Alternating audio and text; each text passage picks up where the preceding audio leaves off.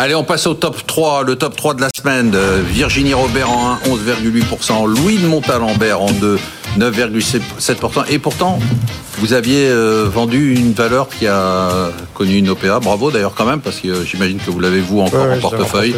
C'était Believe. J'ai fait un nettoyage de portefeuille qui est un peu malheureux en début d'année. Et Pascal Séville, 8,2%. Est-ce que je peux avoir un jingle euh, un peu stressant? Voilà. Stéphanie, la France vous regarde.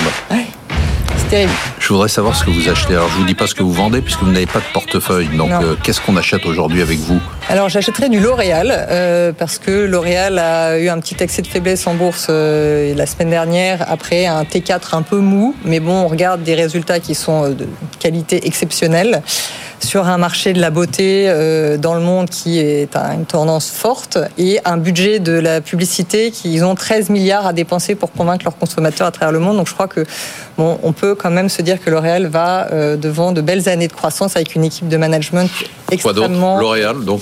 L'Oréal, euh, plus petit et vous la connaissez bien, c'est Vision Group qui est l'ancien, le nouveau nom de SES Imagotag. Alors je ne sais pas à partir de quand vous prenez mes, les, cours pour moi parce qu'elle fait que monter depuis quelques jours euh, mais néanmoins c'est le leader euh, mondial des étiquettes électroniques que vous retrouvez dans vos supermarchés.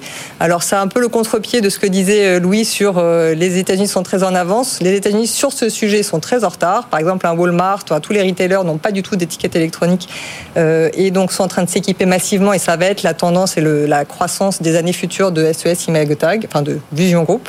Qui, et le troisième titre Et le troisième titre, ça va être Voyageurs du monde parce que je pense que voilà, on a une croissance qui est très euh, hétérogène, mais que le tourisme euh, est une tendance forte, euh, que Voyageurs du Monde... C'est bien tenu en 2023, non? Voyageurs du Monde, oui. Alors, ça n'a pas été un flop, mais c'est une société qui, effectivement, revient sur des niveaux de chiffre d'affaires après une période quand même difficile du Covid. Toutes les destinations aujourd'hui sont réouvertes. Et donc, je pense, moi, je m'attends à un très, très bon résultat de, 2023 pour Voyageurs du Monde. Alors, pour répondre à votre question, on prend les cours du vendredi soir. les cours du vendredi soir. Très bien. Je peux avoir le jingle stressant? Vous êtes deuxième. Bon, déjà, vous n'êtes pas premier. Ça m'ennuie, Marc. Surtout que c'est toujours Virginie Robert. C'est énervant, hein Ouais, elle n'arrête pas. Donc, euh, vous avez du Snowflake Ouais, on garde. Bill.com Ouais, ouais, on garde. Vous avez du Monday Ouais. Vous avez du Elastic On garde. Qu'est-ce qu'on achète aujourd'hui, Louis? Aujourd'hui, on achète MongoDB. MongoDB, c'est l'acteur montant de la base de données. Il faut savoir que le marché de la base de données, c'est 86 milliards de dollars. Ça croît à peu près à 13% par an.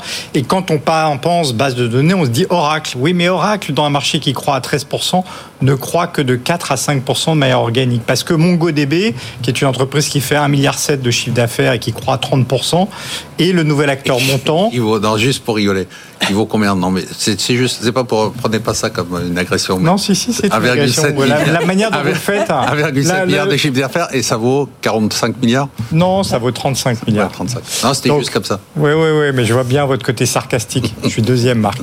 Euh, MongoDB, donc 1,7 euh, milliard. Donc c'est le, le un milliard quand même, c'est un milliard. Oui. C'est l'acteur, l'acteur montant dans la base de données NoSQL, c'est un Not Only SQL, c'est-à-dire qui peut traiter des données non structurées. Quand on pense données non structurées, on pense données textuelles et donc IA générative. Et donc ça, c'est vraiment un pan du développement qui va être massif. C'est une entreprise qui va représenter des dizaines de milliards de chiffres d'affaires pour répondre à votre question d'ici quelques années. D'accord. Donc il faut pas avoir peur. Non, non, mais je dis ça de façon très sérieuse. Quand on dit, euh, bon, quand on est gérant euh, ou quand on regarde un peu des titres, on se dit 1,7 milliard, 35 milliards de valorisation. Euh, c'est 20 fois le chiffre d'affaires. Non, non, mais, c'est une vraie question. Juste hein, un exemple. Hein. Euh, Snowflake, en 5 ans, a multiplié son chiffre d'affaires par 28 en passant de 100 millions de dollars de Donc c'est ça la réponse. À 2,8 milliards. C'est la réponse, c'est que c'est la croissance en fait. C'est des croissances stratosphériques sur des modèles d'abonnement, donc sans investissement physique, sans besoin en fondement. Enfin, c'est des business models uniques.